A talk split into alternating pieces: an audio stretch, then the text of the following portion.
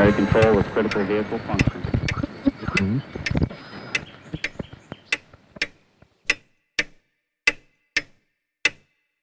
Herzlich willkommen zu Zukunft Denken, Episode 66. Der Titel der heutigen Episode ist Selbstverbesserung für eine bessere Welt. Das Thema der Selbstverbesserung mag auf den ersten Blick, wenn es wirken, das wenig großen gesellschaftlichen Kontext hat. Selbstverbesserung, Selbstoptimierung und so weiter hat ja auch oftmals einen eher schlechten Ruf, wenn man die Bücherregale voll fragwürdiger Ratgeber denkt, die man so in den meisten Buchhandlungen findet. Das Thema hat mich aber dann doch für eine Episode sehr angesprochen, nachdem ich das hervorragende Buch von Professor Anna Schaffner gelesen habe, sowie ein anderes Gespräch mit ihr gehört habe. Anna Schaffner ist Professorin an der Universität Kent, ist Executive und Personal Coach, unter anderem im Bereich Erschöpfung und Burnout. Sie ist auch Autorin mehrerer Bücher, unter anderem Exhaustion History und eben The Art of Self-Improvement, Ten Timeless Truths. Das ist das Buch, das letztlich den Anstoß zu dieser Episode gegeben hat und hat neben zahlreichen wissenschaftlichen Veröffentlichungen auch Artikel für den Guardian, Psychology Today und Times Literary Supplement verfasst. Links zu ihren Büchern, ihrer Webseite, ihrem Coachingangebot und so weiter finden sich wie immer in den Shownotes. In diesem Gespräch, wie gesagt, beziehe ich mich hauptsächlich auf ihr letztes Buch zum Thema Selbstverbesserung und Professor Schaffner arbeitet nicht nur den historischen Kontext dieser Ideen auf, sondern auch die Rolle, die Selbstverbesserung für uns als Individuen hat, aber sie stellt diese auch in einen breiten gesellschaftlichen Kontext und öffnet damit letztendlich auch einen wichtigen Diskurs, wie wir uns als Gesellschaft auf die Zukunft vorbereiten können. Denn eine solche Vorbereitung hat eine persönliche, aber eben auch eine soziale Komponente, die uns alle betrifft. Wie immer, es freut mich sehr, wenn Sie sich dieses tolle Gespräch anhören. Sie können diesen Podcast im Web, auf YouTube, Spotify anhören, aber ich empfehle wie immer die Installation eines der zahlreichen Podcast-Player, denn damit können Sie den Podcast abonnieren, auch frühere Episoden einfach nachladen und unterstützen damit vor allem auch einer der letzten tatsächlich freien Protokolle im Internet, deren Zugang nicht von Einzelunternehmen bestimmt wird. Der Podcast ist wie immer werbefrei und wird es auch bleiben. Es würde mich aber freuen, wenn Sie mich unterstützen wollen, diesen Podcast mit anderen zu teilen, Ideen zu diskutieren, um Ihre Ansichten zu schreiben.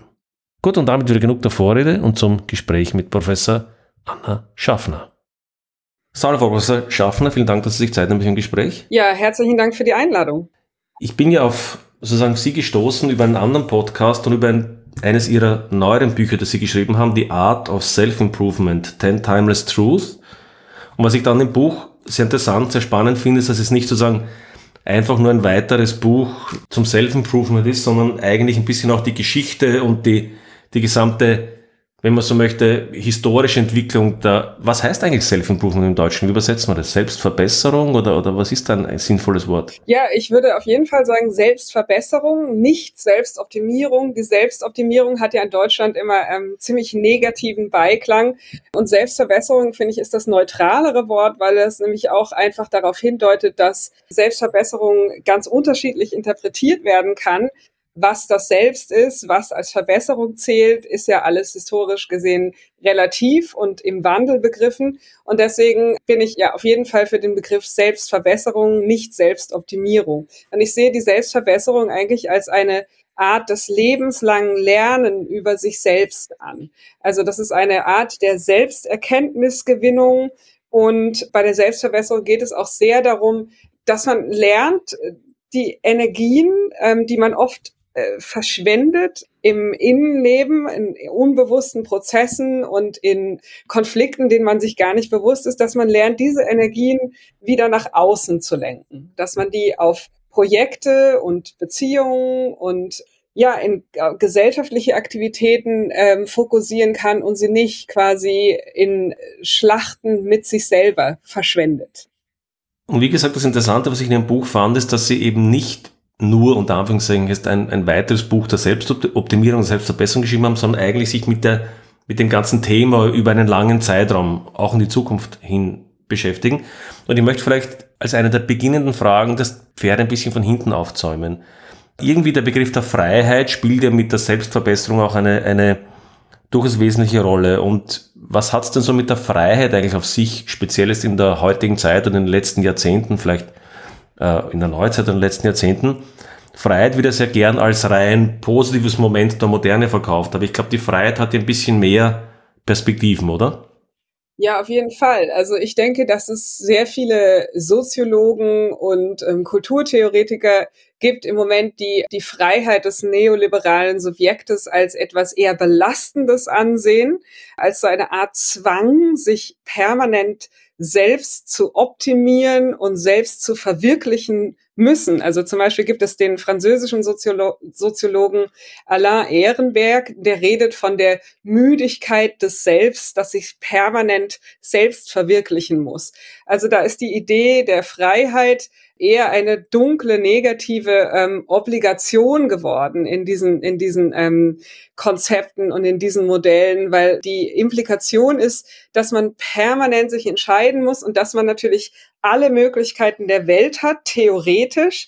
Und wenn man es nicht schafft, sich positiv zu verwirklichen, wenn man es nicht schafft, Ziele zu erreichen oder einen Job ähm, an Land zu ziehen, den man liebt und äh, in, wo man sehr passioniert ist, dann ist es quasi eine Art Selbstversagen. Also wenn man es nicht schafft, jetzt den eigenen Ego-Idealen, ähm, die, die eigenen Ego-Ideale zu verwirklichen, dann hat man quasi versagt, diese Freiheit positiv zu nutzen. Diese Freiheit ist natürlich ein Ideal und die ist auch relativ und es gibt natürlich äh, unheimlich viele Beschränkungen. Also es gibt ökonomische Strukturen, die uns daran hindern, uns genauso auszuleben, wie wir uns das oft, ähm, wie wir uns das oft vorstellen. Und es gibt natürlich auch äh, ganz viele andere Beschränkungen. Es gibt psychologische Beschränkungen, es gibt strukturelle Einschränkungen und in der, ich denke, dass auch in der Selbsthilfe, in der Ratgeberliteratur gibt es so zwei Camps. Also manche Leute gehen davon aus, dass wir komplett frei sind, uns zu verwirklichen, unsere Ziele zu erreichen und so weiter und das alles. So eine Blank Slate Theorie, so mal wie wir, wir gehen vom, vom Nichts eigentlich aus und können uns auf dem ohne Hintergrund sozusagen entwickeln. Genau, also die Idee, dass wir einfach nur unseren Willen benutzen müssen und das alles eine Frage der Willensstärke und ähm, ja unserer Durchhaltekraft ist. Und dann gibt es natürlich ein anderes Camp, die sind eher deterministisch, die sagen, wir sind unheimlich geprägt von unseren Kindheitserfahrungen, von Genen, von soziologischen, kulturellen und ökonomischen Faktoren. Und die ähm, porträtieren das Subjekt als eher hilflos und, und, und sehr prädeterminiert. Und ich denke, die ähm, Wahrheit ist natürlich zwischen diesen zwei Extremen irgendwo angesiedelt. Also wir sind natürlich, haben wir eine gewisse ähm, Entscheidungskraft, aber es gibt natürlich auch Strukturen, die uns unheimlich beeinflussen, bewusst und unbewusst. Und ich denke, dass diese Ratgeberliteratur, die alles als eine Frage des Willens und der Willenskraft ähm, repräsentiert, ist extrem dubios. Weil das so einfach ist das natürlich nicht. Und das führt natürlich auch zu so einer Art Victim Blaming, also wo man dann für Sachen Verantwortung übernimmt, für die man gar nicht verantwortlich ist und sich schuldig fühlt, sich als Versager fühlt und so weiter. Aber ich finde das wirklich sehr spannend, weil sehr oft ist es doch, dass etwas Neues, dass eine, eine Sache, die eigentlich einen Fortschritt darstellt, dann gleichzeitig doch wiederum Nachteile mit sich bringt, an die man vielleicht zunächst gar nicht gedacht hat.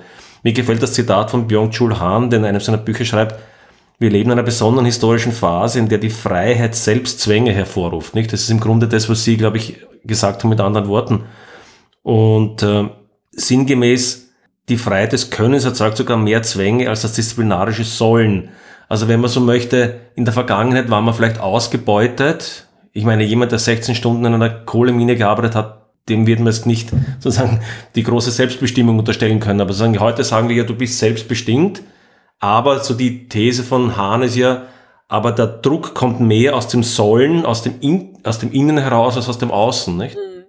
Ja, also die Idee, dass wir natürlich gewisse Ideologien, gewisse Vorstellungen völlig internalisiert haben und uns quasi selber zu unseren eigenen Sklaventreibern werden. Da gibt's ja auch ein wunderschönes Zitat von Franz Kafka. Ähm, in einem seiner Aphorismen hat er geschrieben, das Tier entwindet dem Herrn die Peitsche und peitscht sich selbst, um Herr zu werden und weiß nicht, dass das nur eine Fantasie ist, erzeugt durch einen neuen Knoten im Peitschenriemen des Herrn. Und ich denke, ähm, Hahn und viele andere Theoretiker reden ja oft darüber, dass wir, dass wir diesen neoliberalen Imperativ zur Produktionssteigerung und zur Effektivitätssteigerung völlig internalisiert haben und dass wir quasi selbst Ausbeuter werden, unsere eigenen Sklaventreiber und so weiter. Und ich denke, da ist natürlich was dran und ich glaube auch, dass wir auf jeden Fall sehr schädliche Wertesysteme internalisiert haben und, und, und uns deren gar nicht bewusst sind und wie sehr die uns prägen, auch unterbewusst. Ähm, aber ich denke, dass nicht alles so neu ist wie der Neoliberalismus. Also ich denke zum Beispiel, dass Ansichten über Produktivität und permanent etwas tun zu müssen und über die Arbeit doch schon auch ältere Wurzeln haben. Also zum Beispiel im Calvinismus. Da gab es ja schon diesen Imperativ, dass man permanent aktiv sein muss und dass weltliche Erfolg und Erfolg in, im ökonomischen Sinn ein Zeichen dafür ist, dass man zu den Auserwählten gehört.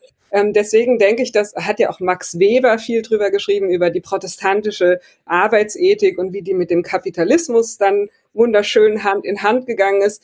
Aber ich denke, dass, dass viele dieser Ansichten, über die auch Jung bleibt, viel ältere Wurzeln haben und im, im Neoliberalismus einfach extremer auftreten, extremer ausgeprägt sind. Aber ich denke, dass, dass man wirklich viele von den schädlichen Ideologien, die wir internalisiert haben, weiter historisch aufdröseln kann und, ähm, und dass vieles wirklich auf unsere Einstellung zu Zeit und zu Arbeit und zu Produktivität zurückzuführen ist. Der Calvinismus, weil Sie ihn ansprechen, der hatte, wenn ich das richtig verstehe, ja sogar fast noch eine perfidere Seite, nicht? Weil dort heißt es ja, wenn Sie ökonomisch erfolgreich sind, heißt das eigentlich, dass Sie von Gott geliebt oder dass Sie irgendwie im Sinne Gottes äh, agieren.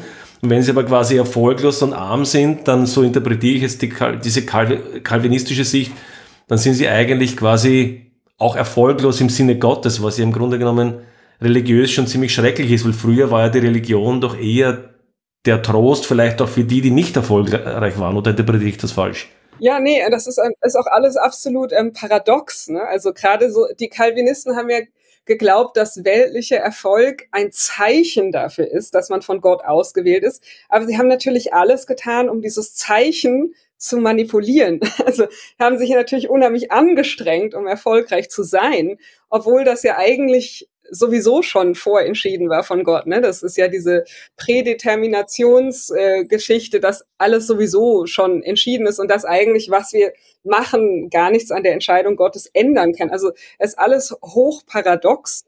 Aber natürlich hat, glaube ich, unsere heutige Einstellung zur Arbeit und zur Zeit und zur Produktivität viel mit diesen älteren, ähm, sehr absurden religiösen Gedanken zu tun. Also die, diese Idee, dass wenn wir erfolgreich sind, hat das natürlich, das ist ja heutzutage auch mit Wert, mit Status und aber auch mit Meaning und Purpose ähm, assoziiert. Und, und ich denke, das äh, ist hochproblematisch. Also wie, wie sehr unsere Arbeit und Erfolg in unserem professionellen Leben verflochten ist heutzutage mit ganz existenziellen Werten wie Meaning, Purpose, Status und Identity. Jetzt würde ich aber doch ganz gern, wir haben von Selbstverbesserung gesprochen, vielleicht ein bisschen strukturiert noch vorgehen und doch die Frage stellen, wenn man von Selbstverbesserung spricht, gehen wir von einem Selbst aus. Und der Begriff des Selbst, Selbst ist ja auch nicht ganz äh, unumstritten oder hat ja auch mehrere Dimensionen. Können wir vielleicht darauf kurz eingehen, wie Sie das Selbst sehen oder wie das Selbst vielleicht auch in der Vergangenheit gesehen wurde?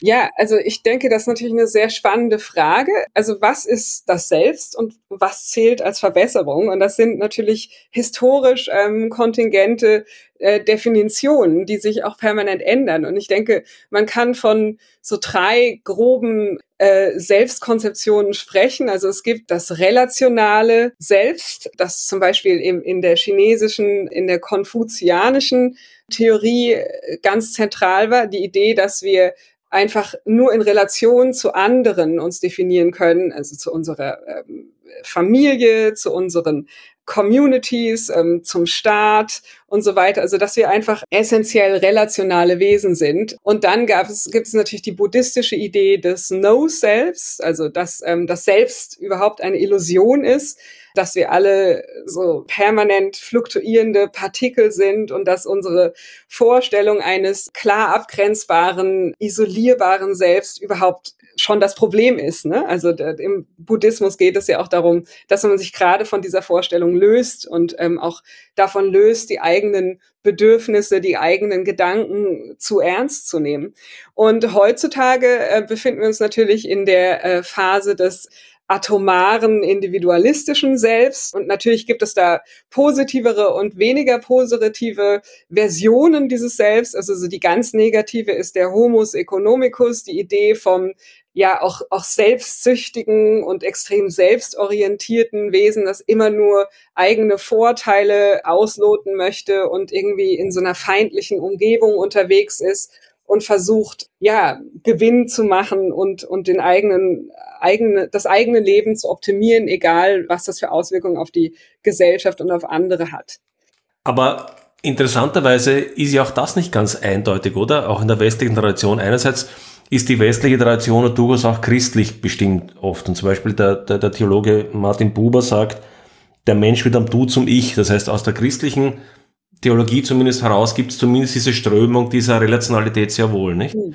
Und auch beim Homo economicus ist doch eines interessant, auch wenn, soweit ich das verstehe jedenfalls, der Homo economicus wird zwar als vielleicht mh, hm, sehr stark selbst definiert und aufs, auf den eigenen Vorteil betrachtet gesehen, aber ja sehr wohl mit der Meta-Idee, dass in der Interaktion dieser, dieser vielen selbstbestimmten Egoisten, wenn man so möchte, dann in Summe doch äh, etwas herauskommt, was für die Gesellschaft wieder gut ist. Mhm. Ja, das ist ja mittlerweile widerlegt von verschiedenen äh, Wirtschaftstheoretikern. Ne? Diese Idee, dass, dass der freie, unregulierte Markt äh, dass es da so einen Trickle-Down-Effekt gibt und dass das ähm, im Endeffekt für alle gut ist. Da gibt's ja auch diese ähm, äh, diese Parabel von von the Theory of the Commons, also dass wenn alle wenn alle ein Stück Land ähm, so nutzen können, dass, dass alle davon profitieren, dann ist es gut. Aber sobald jemand anfängt, mehr Kühe aufs Land zu schicken, die dann den anderen alles wegzufressen, dann bricht auch das soziale System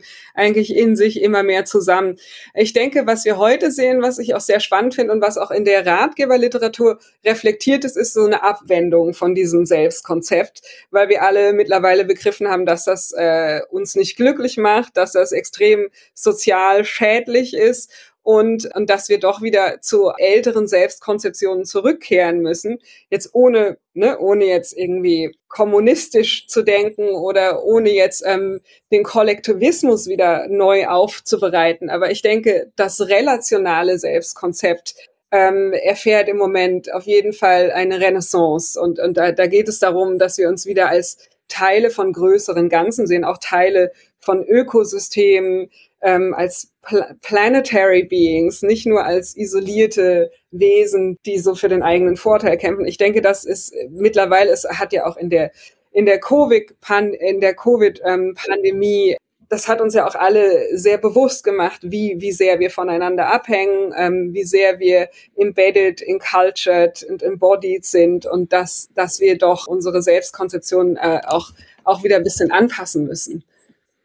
Und da gibt es aber einen, glaube ich, sehr interessanten Bezug, auch den Sie in Ihrem Buch machen, zum Begriff der Bildung, vielleicht auch im, im Gegensatz zum Begriff der Ausbildung, so ein bisschen mit dem Blick auf das Humboldtsche Bildungsideal. Können Sie da vielleicht ein, zwei Worte dazu, dazu sagen?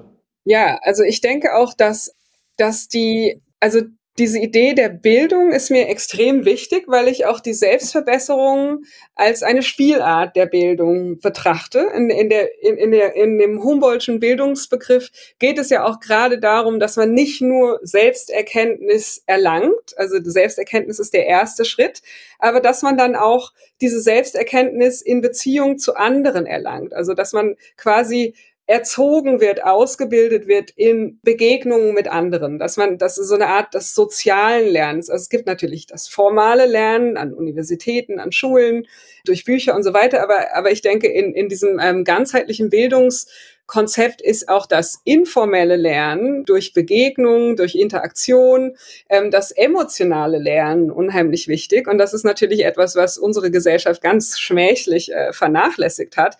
Und deswegen ist ja auch die ähm, Ratgeberliteratur und die Self-Help-Industry äh, so groß geworden, weil andere Institutionen das systematisch auch vernachlässigt haben und nicht ernst genommen haben, wie wichtig das eigentlich auch ist, dass wir emotional und psychologisch lernen und dass das auch ordentlich gemacht wird und, und nicht von so Cowboy-Anbietern, weil von denen es ja sehr viele gibt in, in der Ratgeberdomäne.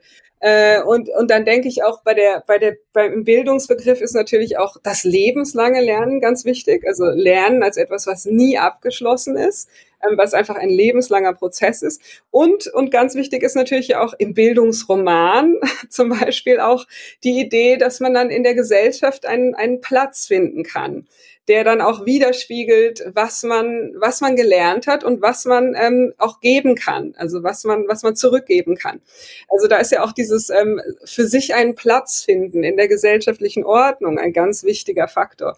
Und ich denke, dass die Selbstverbesserung für mich auf jeden Fall auch darauf hinausläuft, dass wir nicht mehr unsere Energien in on the inside verschwenden, also dass wir unsere Energien einfach nach außen richten können und dass wir sie auf Projekte, und Beziehungen richten können und dass wir dadurch auch wieder aktiver zurückgeben können. Also deswegen habe ich auch ein Problem damit, wenn die äh, Selbstverbesserung nur so als selbstsüchtige Selbstoptimierung dargestellt wird. Es gibt natürlich Ratgeberliteratur, die sehr beschränkt ist und die sich auf, auf ähm, Skills Optimization begrenzt. Aber ich denke, es gibt auch heutzutage viel komplexere und viel ähm, philosophisch anspruchsvollere Ratgeberliteratur, die, ähm, die schon das Selbst als relational und interaktiv ansieht und die auch ähm, auf jeden Fall die soziale Dimension von Selbstverbesserung betont. Wobei mir da jetzt noch eine zweite Parallele einfallen würde. Ich weiß nicht, was Sie dazu sagen. Beim Selbst haben Sie gesagt, es gibt diese atomistische Betrachtung vielleicht, dass das auf sich selbst, aufs Enge konzentriert und die relationale, die sozusagen sich auf die anderen Menschen oder die mit einbezieht. Und wenn ich jetzt diese beiden Begriffe auch auf die Bildung anwenden würde, wäre das für mich eine, wir haben eine Art der atomaren oder atomisierten Bildung oder Ausbildung, die sich auf immer engere, immer spezialisiertere Dinge fokussiert und völlig den Bezug zum größeren Ganzen, zur Komplexität der Welt verliert. Und dann hätten wir, was ich als relationalen, um den Begriff aufzugreifen, oder vielleicht generalistischen Blick äh, auf die Welt oder auch auf die Bildung beziehen würde. Und das wäre für mich eher das Bildungsideal, das eben wiederum, wo man diese beiden Begriffe wiederfinden könnte. Fangen Sie damit was an? Ja, auf jeden Fall. Also ich denke auch, dass es ein dass es auch immer mit ähm, gesellschaftlichen Entwicklungen zusammenhängt, dass ähm, in Zeiten von ökonomischem Wachstum oft die ähm, Spezialisierung ganz eine ganz extreme Tendenz ist. Also je, je mehr wir wachsen, desto spezielleres, spezifischeres, tieferes ähm, Wissen brauchen wir, um gewisse Prozesse noch effizienter zu gestalten. Aber in Zeiten von Unsicherheit und Unstabilität und Komplexität brauchen wir ein ganz anderes Wissen, was Sie jetzt gerade beschrieben haben. Also dieses generalistische Wissen und ich denke vor allem auch Komplexität und Systemdenken. Und ich kann also sagen, dass in England langsam wieder dieser Generalismus geschätzt wird und dass es ähm, einige Liberal Arts Programme gibt, ähm, die gerade daraufhin ähm, abzielen. Also dass man wieder weggeht vom Fachidiotentum, vom Hardcore-Spezialisierungsdenken ähm, und, und dass wir wieder Menschen brauchen und auch vor allem Studenten brauchen, die Komplexität erfassen können, die darüber reden können, die äh, Muster entdecken können, die systemisch denken können. Und ich denke, das wird auch in Deutschland sicher ganz bald wieder wichtiger werden. Ich weiß nicht, ob es da schon Tendenzen gibt, das anzugehen. Ich glaube, dass es international äh, wahnsinnig eine wichtige Frage ist. Ich glaube, dass es noch nicht wirklich in der Breite erkannt wurde. Es freut mich zu hören, dass es in England in einzelnen oder in bestimmten Bereichen so ist. Ich glaube, da haben wir noch ein bisschen einen Weg vor uns. Aber Sie haben einen zweiten Punkt gesagt, den ich interessant fand, nämlich den Begriff mm, in instabilen Zeiten, oder ich weiß nicht, welchen Begriff Sie genau verwendet hatten, also in Zeiten der Unsicherheit sowas, nicht? Und da gibt es auch eine zweite Dimension, die vielleicht ganz interessant ist, nämlich die Dimension der, der Rituale und der Kultur. Rituale und Kultur haben ja ein bisschen, ich habe das auch in einem anderen Podcast mit Professor Landwehr besprochen, ich werde dann den, den Link auch in die Shownotes packen, Rituale und Kultur sind ein bisschen so wie eine Brücke in die Vergangenheit. Sie nehmen Dinge von der Vergangenheit mit, versuchen auch eine gewisse Stabilisierung in die Gesellschaft zu bringen, würde ich sagen. Die Frage ist, wie viel Stabilisierung der Gesellschaft ist gut und wie, viele, wie viel Stabilisierung erstickt sozusagen eine Gesellschaft in sich selbst. Und da gab es auch die interessante hm, These in dem Buch von Professor Landwehr, dass er gesagt hat, wir hatten diesen Umbruch in der Neuzeit, wenn ich ihn jetzt etwas vereinfacht interpretiere, bis zur Neuzeit. Es gibt auch das Zitat von Peter Sloterdijk, was ganz schön ist. Er sagt, seit der Antike gilt, es ist egal, wann sie geboren sind oder sterben, es läuft immer dasselbe Stück. Das stimmt seit 200 Jahren noch nicht mehr, sagt Sloterdijk. Also sagen, die Idee war, wir hatten eine lange Zeit, wo sich eigentlich relativ wenig verändert hat, sowohl jetzt gesellschaftlich wie technisch wie kulturell. Und es für sie vielleicht gar nicht so klar war, in welchem Jahr sie gelebt hätten, wenn ich sie jetzt irgendwo in die Vergangenheit zurückschicken würde und nicht sagen, wo sie sind, wäre es vielleicht gar nicht so leicht festzustellen, wo sie wären, in welchem Jahr, nicht? Und seit der Neuzeit hat sich das ganz klar verändert. Und seit der Neuzeit, so interpretiere ich auch Landwehr, haben wir auch die Zukunft wiederentdeckt. Und Zukunft wiederentdeckt im Sinne von, wir beeinflussen die Zukunft, wir können was tun. Und diese Frage Ritual, Kultur, Selbstverbesserung, wie, wie sehen Sie diese Aspekte? Ja, das ist auch eine spannende Frage. Also ich denke, da gibt's verschiedene Ebenen, auf der wir auf der wir über, über Rituale und deren Wichtigkeit reden könnten. Also ich denke, dass sehr ritualistische Gesellschaften natürlich eher stagnieren. Also da gibt es dann wenig Neues, dann gibt es wenig Fortschritt, dann gibt es wenig Kreativität, wenig Entwicklung und andererseits äh, Gesellschaften, die, die völlig ohne Rituale und und Zeremonien auskommen, denen fehlt dann auch etwas ganz Entscheidendes. Also denen fehlt dann, ähm, denen fehlt dann etwas Gemeinschaftliches, was Kommunales. Das resultiert dann in extreme Isolierung, in Einsamkeit, in, in sein gesellschaftliches Zerbröckeln. Das Problem ist ja auch, wenn man dann so psychologisch wichtige Stationen im Leben gar nicht mehr feiert, gar nicht mehr markiert, dann bricht ja auch irgendwie so ein, ein, ein, ein so ein Zeitgefühl weg, im individuellen Leben und natürlich das gemeinschaftliche Zelebrieren von, von wichtigen Stationen im Leben. Also ein ganz extremes Beispiel von einer sehr ritualistischen ähm, und eher stagnierenden Gesellschaft wäre jetzt das konfuzianische China. Aber auch da gab es ja natürlich immer wieder so ein Tanzen in Ketten, nicht? Also so ein, die Rituale äh, frei, befreien ja auch Energie, weil man sich um ganz vieles gar keine Gedanken machen muss, weil sehr vieles einfach geregelt ist, so dass man keine Energie darauf verschwenden muss und man kann dann die Energie für anderes verwenden. Und es gibt auch noch eine ganz interessante Idee zu, zu Ritualen, dass wenn wir Rituale ausführen, dass wir dann nicht nur leere Formeln oder leere Gesten machen, sondern dass, dass wir in diesem Performativen auch uns mit dem Inhalt irgendwie ähm, in, in Beziehung setzen. Also zum Beispiel, wenn wir uns vor einem älteren Menschen verbeugen, also was ja in, in, in China unheimlich wichtig war, dass man dann nicht nur einfach nur so eine, eine leere Geste des Verbeugens praktiziert, sondern dass man im Akt auch wirklich dann Ehrwürdigkeit und Respekt ähm, fühlt, einfach weil man das körperlich ausführt. Das gibt ja auch die Theorie der Power Poses. Ne? Ich weiß nicht, ob Sie das kennen, aber dass wenn man so, wenn man jetzt zum Beispiel in ein Meeting geht und, und dort irgendwie dominant auftreten will, dann muss man sich nur so hinstellen, als ob man sich so fühlt.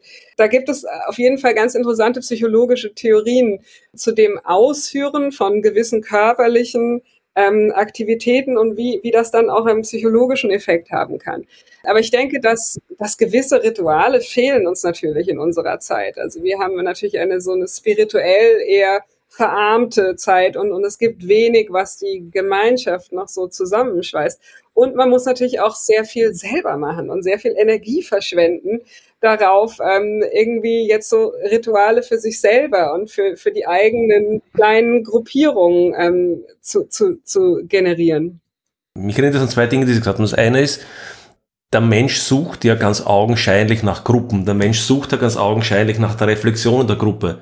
Und wenn man jetzt eben diese traditionellen Formen wegnimmt, dann passieren unter Umständen Dinge, wie wir sie heute in sozialen Medien erleben, wo einfach mehr oder weniger fast sinnbefreit sich Menschen Gruppen suchen, nur weil sie einer Gruppe zugehörig sein wollen und es zu einer immer stärkeren Radikalisierung von Ideen kommt, die der Mensch wahrscheinlich in einer normalen, vernünftigen Diskussion nie haben würde, aber einfach dieser, dieser Drang, ich möchte da dazugehören, nicht? Und habe aber irgendwie keine andere nennenswerte Identifikationsmöglichkeit, scheint doch ein starker Antrieb zu sein. Vielleicht noch ein zweiter Aspekt, die Idee der Strukturlosigkeit ist ja auch interessant. Die funktioniert ja auch weder im Spiel noch in der Musik. Weil wenn Sie mit jemandem spielen wollen, dann müssen Sie sich zumindest auf ein Spiel einigen. Sie müssen überlegen, ob Sie Tennis spielen ob Sie Schach spielen. Und dann innerhalb des Spiels entwickelt sich dann eigentlich eine Dynamik. Weil vollkommen ohne Regeln, vollkommen ohne Strukturen können Sie auch nicht spielen. Oder ein Instrument, Sie können nicht sagen, jetzt spielen wir Musik. Ja, was spielt man? Welcher Ton hat den? Ja, auf jeden Fall. Und ich denke auch, dass im, im Leben des Individuums, dass da auch eine ganz große Sehnsucht nach Ritualen und auch nach persönlichen Ritualen da ist. Und äh, da geht es wirklich darum, wie, wie Sie gesagt haben, um, um Strukturen, um ähm, Regelmäßigkeit und auch darum einfach, dass man über gewisse Dinge gar nicht mehr nachdenken will, dass das automatisiert wird und man dann Energie und Zeit hat, sich um anderes zu kümmern. Und also zum Beispiel, äh, es geht ja auch oft darum, in der Ratgeberliteratur ähm, ist ja ein, ein ganz wichtiges Thema, healthy habits, also so gute Gewohnheiten einzuführen, die, die dann auch irgendwie zementiert werden und die man dann auch beibehalten kann. Und ein schönes Beispiel ist immer das Zähneputzen. Das würde uns nicht einfallen, das wegzulassen, auch wenn wir keine Lust drauf haben. Also fast alle von uns, würde ich sagen, putzen sich morgens und abends die Zähne. Und das ist etwas, was wir überhaupt nicht anzweifeln würden, egal was, wie schlechte Launen wir haben, egal wie wenig Zeit wir haben. Und es ähm, gibt sehr viele Leute, die sich nach solchen Ritualen sehen also dass sie zum Beispiel jeden Morgen joggen gehen und das wird einfach nicht debattiert innerlich. Und die Idee ist, dass ich hier keine Energie damit verschwende, das jedes Mal rational zu reflektieren. Genau, man hat sich dazu bereit erklärt, also man, man hat, man ist committed dazu. Genauso wie man sich zum Zähneputzen für immer committed hat, möchte man dann auch solche privaten guten Rituale ins, ins eigene Leben einführen. Und ich meine, das ist ja, ist ja schon auch ein großes Problem, so schlechte Gewohnheiten, wie man die loswerden kann und wie man die ersetzen kann durch bessere. Okay, ich greife nochmal kurz auf. Ihr habt uns eine kurze Störung. Sozusagen die Idee der Rituale war auch ein bisschen, wenn ich das richtig zusammenfasse, dass wir auch ein bisschen versuchen, unseren Geist wegzubekommen von Dingen, die wir eigentlich automatisch, also dass der Automatismus uns eigentlich Aufmerksamkeit frei schafft oder frei macht für Dinge, die uns vielleicht wichtiger sind, als die Frage zu stellen, ob ich jetzt Zähne putzen möchte oder ob ich joggen gehen möchte, weil das eben gar nicht hinterfragt wird und damit sozusagen, der, wenn man so möchte, der, die geistige Kapazität oder der Willen oder wie man es nennen möchte, sich dann eigentlich auf die Dinge äh, eher stürzen kann, die von größerer Bedeutung für mein Leben sind. Genau. Also je mehr wir ähm, Rhythmus haben und gewisse Gewohnheiten, gute Gewohnheiten, die, die wir einfach machen, ohne, ohne da jetzt lang mit uns selber jeden Morgen rumzudebattieren, desto mehr ähm, befreit das ja dann auch Aufmerksamkeit, Zeit und Kreativität. Aber andererseits darf man auch nicht zu viel davon haben, weil sonst wird es zu rigide, sonst wird alles zu reglementiert und wir werden zu roboterartig. Also da geht es wieder um die goldene Mitte, dass man so eine gute Balance hat zwischen zwischen feststehenden Ritualen und Gewohnheiten und natürlich aber auch unheimlich viel Freiraum, um, um spontan zu sein. Und damit möchte ich was aufgreifen, was Sie auch in Ihrem Buch beschreiben, ein Begriff, der ja auch in der Ratgeberliteratur oder in allen möglichen äh, Sendungen immer wieder gern thematisiert wird, nämlich der Begriff der Authentizität. Und da gibt es ja, glaube ich, auch eine Tradition, die bis zur Romantik zurückgeht. Aber es gibt auch durchaus, also heute ist ja ganz beliebt, jeder soll authentisch sein. Nicht? Das ist irgendwie so auch ein, ein Ruf nach Authentizität. Aber gleichzeitig gibt es zum Beispiel Thomas Bauer, der ein sehr schönes Buch geschrieben hat, ist ja auch ein bisschen ein Kritiker der Authentizität. Der sagt, Authentizität ist eigentlich das Gegenteil von Kultur. Und wenn ich ehrlich bin, auf mich selbst bezogen, ich möchte ehrlich gesagt nicht in einer Welt leben, wo sich jeder um mich herum authentisch benimmt. Weil Kultur und Benehmen und, und, und, und, und, und, und äh, Formen des, äh, Sie haben vor das Beispiel, dass man ver verbeugt sich vor einem alten Menschen. Es ist ja gerade, ob ich immer die Hand gebe, grüße, wie ich bei Tisch esse und all das sind ja alles Dinge, die auch Kultur sind. Und möchte ich, dass sich jeder im Lokal um mich herum authentisch benimmt?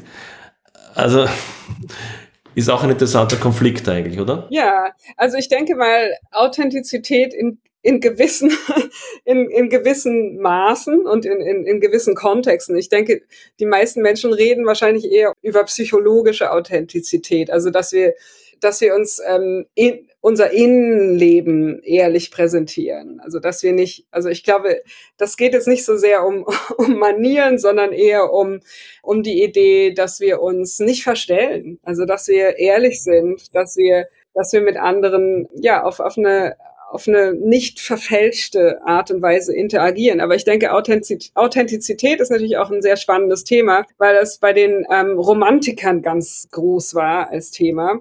Da ging es ja darum, dass man auch eigentlich so Rituale und vorgeprägte gesellschaftliche Werte und Ordnungen in Frage stellt und eher auf sich selber hört, als jetzt auf die alten Wege und die alten Weisheiten. Und da, das war ja auch eigentlich die Geburt des Individualismus, so wie, wie, wie wir ihn heute kennen. Also, dass man sich eher selbst traut, den eigenen Gefühlen folgt, den eigenen Gedanken, als sich jetzt auf älteres Wissen und ältere gesellschaftliche Traditionen zu berufen. Also da war ja der Traditionsbruch ganz wichtig. Und es hatte natürlich sehr viele positive Konsequenzen, aber es hatte, denke ich, auch ein paar negative, über die nicht so viel gesprochen wird, weil ähm, dadurch natürlich die Überschätzung des eigenen ganz dominant wird. Also dass man irgendwie denkt, man muss immer das Rad neu erfinden oder dass die eigenen Emotionen und Gedanken unheimlich wertvoll sind und dass man nichts mehr zu lernen hat von anderen, dass man vielleicht auch so ältere Weisheiten, älteres Wissen eher ablehnt. Also ich denke, da gibt es natürlich auch wieder die goldene Mitte also zwischen der Verherrlichung von Authentizität und von Traditionen. Und ich denke, dass in, diese, in dieser Zelebrierung des Authentischsein, das hat ja hier im angloamerikanischen Raum auch ganz extreme Ausmaße angenommen. Also ich weiß nicht, da gibt es eine TED-Talkerin, eine Psychologin nam namens Brené Brown, die sehr viel über Vulnerability, Verletzbarkeit redet.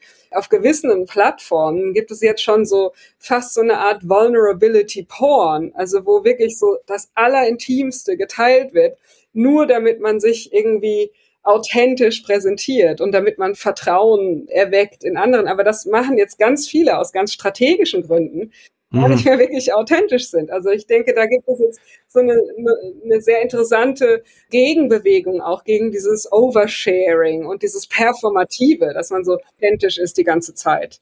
Der Begriff performativ gefällt mir da wahnsinnig gut, weil ich, ich glaube, dass ich Thomas Bauer vorher ein bisschen trivialisiert habe natürlich. Er sagt, er sagt, authentisch ist der Mensch offensichtlich nur dann, wenn es ein Inneres seine vermeintlich unverfälschte Natur ungefiltert nach außen stülpt. Und da hätte ich jetzt wiederum den Bogen gespannt, nämlich zu, zu dem, was Sie früher gesagt haben, nämlich der Frage des Selbst und der relationalen, der relationalen Sicht des Selbst. Weil wenn ich die Annahme habe, dass es eigentlich gar kein richtiges atomistisches Selbst gibt, das wäre meine Hypothese, weil ich glaube, jedes Selbst definiert sich in, auch in der Interaktion mit anderen, dann kann ich genauso gut die Frage stellen, ja, was ist mein was ist meine ungefilterte Natur? Was ist die? Was ist meine ungefilterte Authentizität? Und wenn ich das jetzt richtig interpretiere, hätte ich ja da dasselbe Problem im Selbst. Mhm. Weil es gibt auch keine ungefilterte Authentizität dann in diesem Sinne, nicht? Ja, ich denke, wir sind auch, wir sind auch unheimlich kontextuell. Also ich denke, wir, wir, wir haben immer die Idee, dass wir dass wir so einen fixen Kern haben, so ein ganz klar definiertes Ich. Aber ich denke, wir sind natürlich in unterschiedlichen Kontexten, verhalten wir uns ja auch ganz anders und da haben wir auch andere Gedanken, andere Gefühle. Ich denke, das muss man auch mit berücksichtigen, dass wir natürlich in unterschiedlich auftreten und durchaus dann auch unterschiedlich fühlen, weil das auch abhängt von den Menschen, mit denen wir gerade in Kontakt sind. Ich will es vielleicht noch ganz kurz einen, äh, nochmal einen Rückgriff machen. Sie haben immer wieder von der Selbsthilfe oder Self-Help oder auch Selbstoptimierungsliteratur oder nicht nur Literatur, es gibt ja Seminare, es gibt ja alle möglichen äh, Videos und was weiß ich, alles mögliche, was es hier gibt, ist ja nicht nur Literatur. Und da würde ich doch noch gerne zwei kurze Fragen anschließen. Nämlich die eine ist, mein Verständnis ist, dass das Thema des, ich würde es vielleicht fast sogar das gute Leben oder des richtigen Lebens vielleicht äh, traditionell formuliert, ja doch auch ein, ein Thema ganz stark der Philosophie war. Kann das sein, dass die Philosophie ein bisschen ausgelassen hat in den letzten Jahrzehnten und dass da auch so ein bisschen eine zum Teil auch dubiose oder, oder auf, sagen wir mal, Fastfood-artige selbsterklärte Experten und Expertinnen sich da zu Gurus der, der Selbstverbesserung gemacht haben und in dieses Vakuum gestoßen sind sozusagen? Ja, ich denke auf jeden Fall, weil, weil früher war natürlich, wie Sie gesagt haben, war das ähm, das gute Leben und die Charaktertugenden waren auf jeden Fall ein großes Thema von den Philosophen. Und heutzutage, ja, analytische Philosophie würde, würde da sich ja nie reinwagen in diese Debatten. Und ähm, seit Wittgenstein und Russell werden ganz andere Sachen in der Philosophie als ähm, wichtig erachtet. Und das ist natürlich ähm, eine große Tragödie, denke ich. Und es gibt sehr wenige praktische Philosophen heutzutage. Es gibt natürlich ein paar, aber an den Unis, denke ich, ähm, gibt es sehr, sehr wenige. Da wird eine ganz andere Art von Philosophie unterrichtet.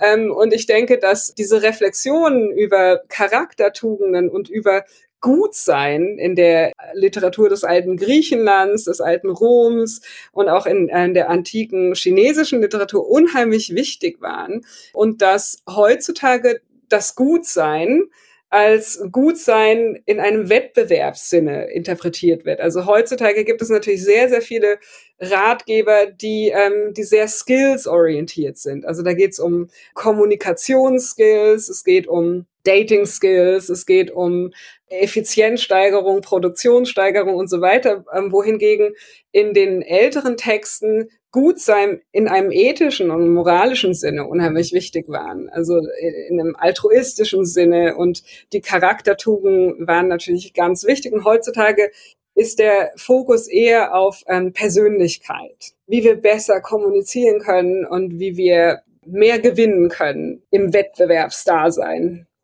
Es ist ja strukturell, würde ich sagen, fast noch schlimmer, weil Sie das gerade sagen, erinnert mich das daran. Der österreichische Philosoph Konrad Paul Lissmann kritisiert sehr gerne auch unser Bildungssystem. Der, der Begriff Skill ist im Deutschen ja Kompetenz, würde ich sagen. Das ist wahrscheinlich das, dasselbe Wort, nicht? Und sogar im Bildungssystem in der Schule haben wir ja auf, auf Kompetenzen umgestellt. Wir haben ja zumindest im Österreichischen, ich weiß nicht genau, wie es im Deutschen ist, aber äh, die Schüler sollen Kompetenzen lernen. Das hat ja mit einer Bildung nichts mehr zu tun, sondern ich fokussiere mich auf ganz eigenartige Dinge, die dann als Kompetenz, Lesekompetenz oder was, äh, in einer, in einer geradezu banalisierenden Form äh, trivialisiert werden. Mhm. Ja, und das ist natürlich gefährlich, weil, weil wir, weil dieser ganzheitliche Ansatz einfach verschwindet. Kompetenzen in Isolation können ja gut oder schlecht sein. Man weiß ja nicht genau. Also zum Beispiel auch die, die Effizienz, die ist ja, die wird ja gerne verteufelt gerade von den Kritikern des Neoliberalismus. Aber Effizienz an sich ist ja nichts Schlimmes. Effizienz, es kommt ja darauf an, was man daraus macht, was man macht mit der eigenen Effizienz. Und wenn man zum Beispiel ähm, effizienter altruistisch sein möchte, ist das ja was Positives. Aber ich denke, dass, dass in unserer Gesellschaft natürlich die Effizienz fetischisiert wird als ein, ein Wert an sich. Aber Effizienz ist ja eigentlich, ist ja eigentlich eher eine Kompetenz, aber was man daraus macht, was man damit macht, ist ja das Entscheidende. Und ich, Kommt den Wert aus dem Kontext dann. Genau, ja. Das wird ja dann angewendet auf etwas und auf was ist die Frage und ob das, ob das was Gutes ist oder was eher Unnützes oder, oder Zeitverschwendung. Das ist ja das Entscheidende. Um nochmal auf dieses Selbstverbesserung oder vielleicht auch Optimierung äh, nochmal zu kommen, also ich hätte zwei Richtungen der Banalisierung äh, verortet. Die eine war die, die wir gerade gesagt haben, also eben die von selbsternannten Gurus oder so einer McDonaldisierung der, der Selbstverbesserung. Aber meinem Gefühl nach gibt es noch eine zweite, nämlich die, wenn Unternehmen oder Strukturen oder Organisationen Ideen aufgreifen, aber dann eben nicht die Breite der Idee aufgreifen. Und ich hätte ja das, was Sie gesagt haben, als, sehr, als etwas sehr Dialogisches verstanden. Ich muss mir den Kontext überlegen, muss mir überlegen, wer ist die Person, wie steht sie in Interaktion mit anderen und so weiter. Aber wenn ich das dann banalisiere, auf simple Metriken hinunterbreche, auf simple Tests hinunterbreche, dann frage ja, ich mache einen Test und Sie sind jetzt, haben 93 Punkte und darum werden Sie genommen und so weiter, dann habe ich sozusagen diese Trivialisierung, die wir in der heutigen Zeit meiner Meinung nach auch ganz häufig haben, dann, wenn man versucht, etwas Komplexes auf simple Metriken herunterzubrechen? Es ist natürlich schon ein Problem, dass gewisse komplexe Ideen und Ideen, die, die, die ganz alte Wurzeln haben und die in äh, ganz anderen kulturellen und historischen Kontexten eigentlich entwickelt wurden, oft dann sehr vereinfacht und sehr banalisiert vermarktet werden. Ein Anspruch, den ich auch hatte in meinem Buch, war mir anzuschauen, wie sich äh, gewisse Ideen zur Selbstverbesserung über die Jahrtausende hinweg entwickelt haben, was gleich geblieben ist, was verändert wurde und in, in welcher Form äh, diese, diese ähm, älteren Weisheiten eigentlich in unserer heutigen Ratgeberliteratur auftreten. Und oft ist das natürlich eine, ähm, eine Vereinfachung und oft ist es auch eine äh, Verstümmelung von, von komplexeren Ideen, weil dann einfach auch oft der, soziale und der altruistische und der ethische und der moralische Aspekt von diesen älteren Modellen wegbricht. Ähm, ich denke, dass, dass es im Coaching und auch in der Unternehmensberatung auch sehr gute Leute gibt, sehr gute Modelle, sehr gute Ansätze, aber es auch immer darauf ankommt, wie die präsentiert werden, ob es da dann gute Aftercare und Unterstützung gibt, ob die Modelle ordentlich äh, erklärt werden, ob das solide Modelle sind und so weiter. Aber da würde ich auch nicht alles verteufeln, weil ich denke, man kann auch, man kann auch in dem Bereich durchaus gute Arbeit leisten und man kann durchaus Menschen helfen, sich selber und ihre Teams klarer zu sehen. Mein Motto ist eigentlich auch immer whatever works. Was, was auch funktioniert, ähm, um die Selbsterkenntnis zu vertiefen, ob das jetzt, auch wenn es ein kleiner Test ist. Manchmal, manchmal lernen Leute da was von. Manchmal nehmen sie da was mit, was sie vorher noch nicht wussten. Und ich denke, wenn es um Selbsterkenntnis geht, da ist nichts zu verachten. Da ist auch schon schon ein kleiner neuer Gedanke über das Selbst kann schon, kann schon Veränderungen bewirken und kann schon ähm, interessante Früchte tragen. Mir ist jetzt in, in Ihrer Antwort und nachdem ich die Frage gestellt habe, aufgefallen, dass ich glaube, dass ich die Frage nicht gut gestellt habe oder dass ich, hm, also sagen wir so, mir ist ein anderer Aspekt eingefallen und zwar folgender. Ich habe das Gefühl, dass wir in der Moderne Angst vor Qualität haben, also vor dem Quale. In dem Sinne, dass das Selbst diese Fragen sind ja auch Fragen einer Qualität im Sinne von nichts, was leicht numerisch oder leicht quantitativ oder leicht metrisch zu fassen ist. Ein Nachteil, den, glaube ich, das naturwissenschaftliche Weltbild hat, besonders getrieben von der Physik und Mathematik, ist, dass Dinge in diesem Weltbild nur dann einen Wert haben, wenn sie mathematisierbar, wenn sie quantifizierbar, wenn sie auf klare Zahlenzusammenhänge herunterbrechbar sind. Und ich hoffe, dass ich mich jetzt klar, aus, klar ausgedrückt habe. Also ich glaube, wir haben Angst davor, vor dem Quale und alles, was wir nicht in Zahlen fassen können, machen wir nicht so gerne. Und wenn in, wenn wir die Dinge in Zahlen fassen, verlieren wir oft etwas ganz Wesentliches.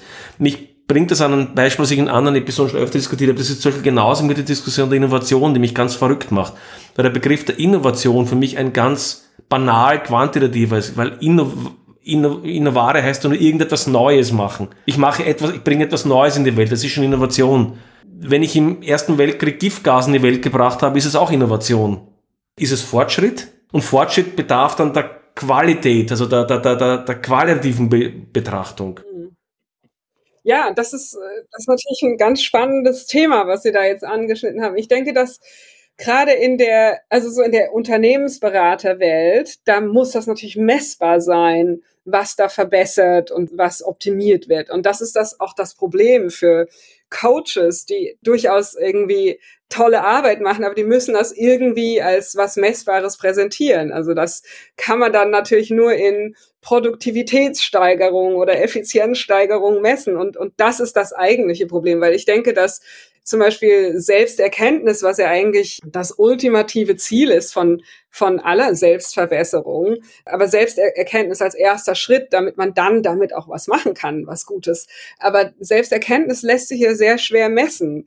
Ähm, das lässt sich dann eigentlich wirklich nur daran messen in unseren, in unserem Auftreten, in unseren Beziehungen mit anderen und äh, es lässt sich daran messen, dass wir wieder mehr Aufmerksamkeit nach außen richten können, denke ich. Und auch nicht so Marionetten sind von Kräften und Tendenzen, die wir nicht ganz verstehen. Also dass wir uns einfach extrem bewusst sind über das, was wir machen und warum wir es machen. Ich würde gern zum Abschluss den Blick tatsächlich in die Zukunft richten, äh, also in die Zukunft der Gesellschaft, der Welt, wenn man so möchte.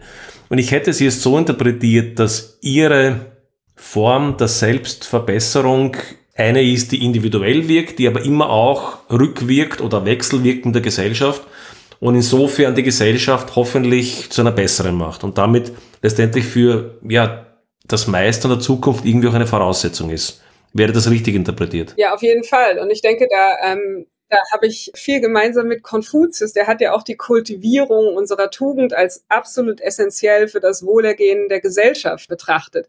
Und ähm, er hat die Selbstverbesserung wirklich aus seiner deontologischen Perspektive als individuelle Pflicht und auch als einen fundamental prosozialen Akt verstanden. Und er, er ist davon ausgegangen, wirklich, dass der tugendhafte Mensch und der tugendhafte Herrscher, die inspirieren andere, äh, ihrem Beispiel zu folgen und dass sich Tugenden so verbreiten, so ungefähr wie, wie ähm, gutartige Viren, so horizontal vom Individuum zur Familie, von Familie ins Dorf und vom Dorf in die Provinzen, aber auch von Herrscher zu Subjekt und durch das ganze Reich. Und ich denke, dass Selbstverbesserung tatsächlich auch so betrachtet werden kann, dass, dass es inspirierend wirken kann und dass es ultimativ die erfolgreiche Selbstverbesserung, denke ich, ist im sozialen Verhalten messbar. Aber Bo, als Zwischenschritt fällt mir da noch ein zweiter Begriff ein, der, den ich da als assoziiere. Das ist der Begriff der Bescheidenheit. Ich bin ein großer Fan von Karl Popper und der hat sich immer in seinen, in seinen Reden, seinen Büchern gegen die großen Worte, wie er es genannt hat, gewandt und gesagt, wir sollen nicht mehr behaupten, als wir können. Und in Wahrheit ist intellektuelle Bescheidenheit und ich würde sagen auch die Bescheidenheit von Führungspersonen im weiteren Sinne eigentlich etwas, was ja meiner Meinung nach aus einer Selbsterkenntnis sicher zwangsläufig heraus ergibt. Weil wenn ich einigermaßen selbst reflektiert bin und erkenne, in welcher komplexen Welt ich lebe, kann ich eigentlich nicht übermäßig, äh, äh, wie soll ich sagen, übermäßig äh, selbstbewusst auftreten, weil, weil ich einfach erkennen muss, dass ich im Grunde sehr wenig weiß. Ja, nicht? Ja. Und dieses Maß der Bescheidenheit scheint aber nun nicht gerade etwas zu sein, was unsere heutige Zeit prägt. Mhm oder erfolgreich macht. Ja, das war ja, ist ja auch eine Definition von Weisheit, dass man weiß, was man nicht weiß.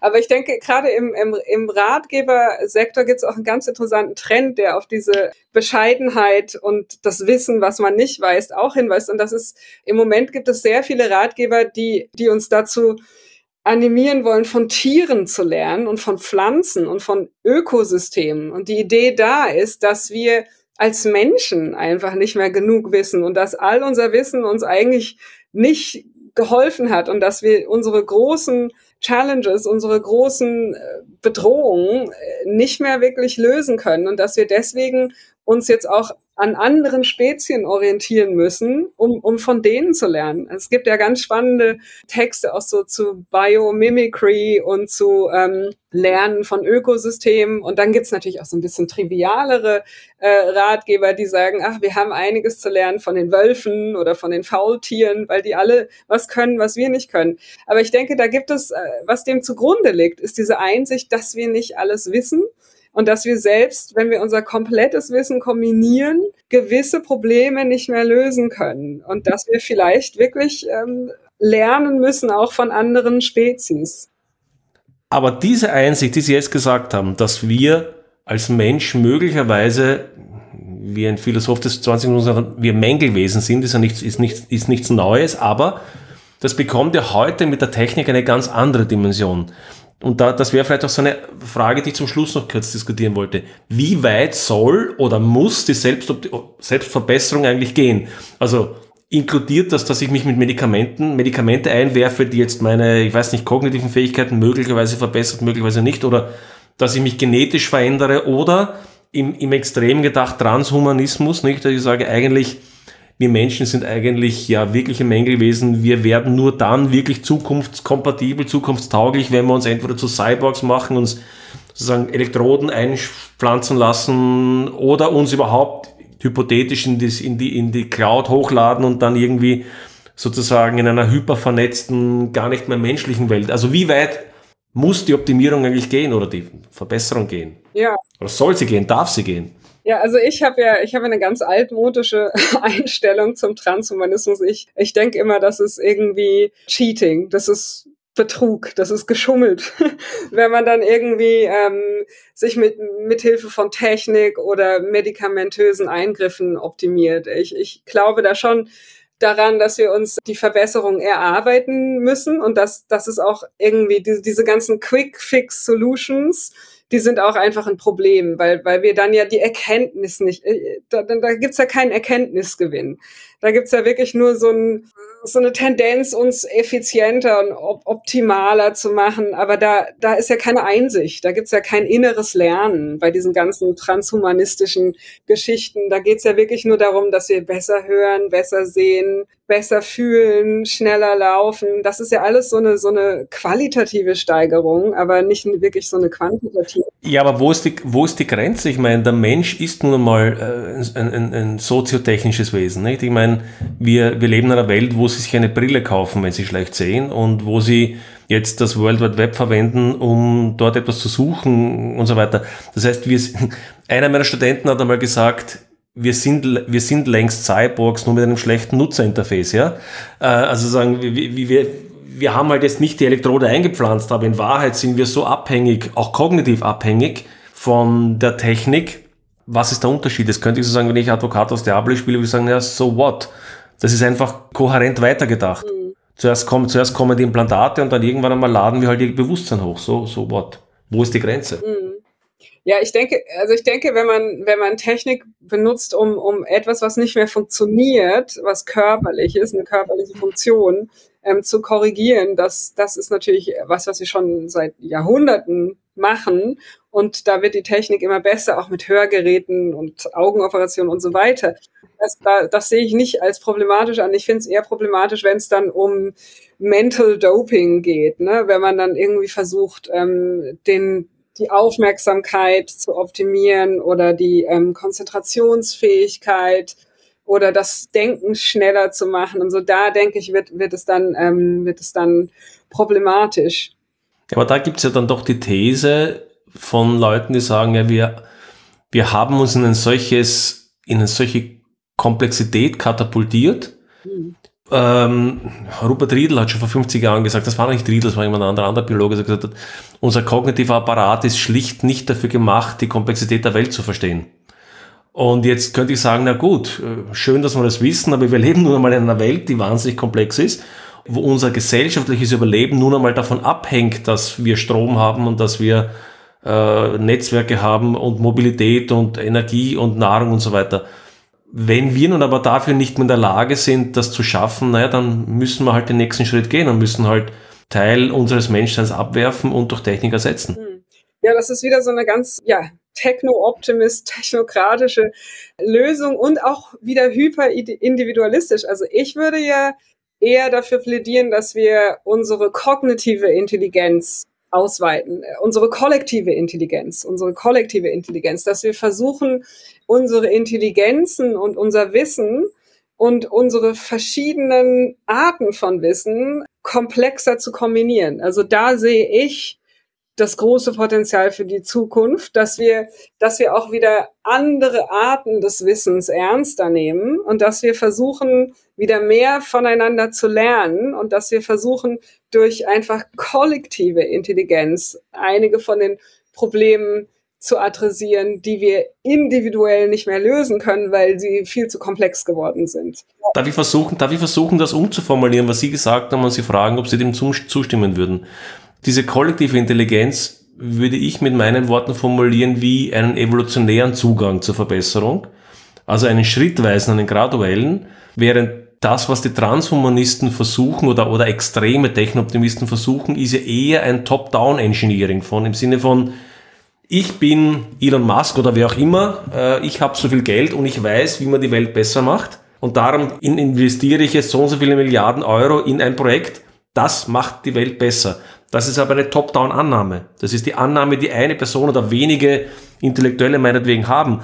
Wie wir aus der Vergangenheit wissen, ist das ganz selten der Fall, dass die Idee einer Person oder einer Gruppe, im Besonderen eine, eine utopische Idee, in den seltensten Fällen führt das zu einem wahnsinnig guten Ergebnis. In der Regel sind die evolutionären Prozesse die besseren. Wäre das eine Formulierung, mit der Sie sich anfreunden könnten? Auf jeden Fall, weil ich denke, die Idee der kollektiven Intelligenz, da geht es ja auch darum, dass man das, was man schon weiß, was verschiedene Gruppen in ganz unterschiedlichen Kontexten schon wissen, dass man das schlauer kombiniert, dass man das zusammenbringt, so dass man auch so Blindspots besser beleuchten kann. Das, was, was in einem System nicht lösbar ist, vielleicht mit ein bisschen Wissen aus einem anderen System, da haben wir ja vorhin schon mal drüber geredet, dass, dass dieses systemische Denken und Komplexitätsdenken, denke ich, da geht es auch gerade darum, dass wir, dass wir lernen, wie man wieder unterschiedliche epistemische Regime zusammenführen kann, damit dabei was Neues und Interessantes rauskommt.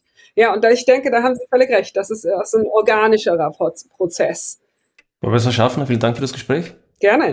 Danke für die schönen Fragen.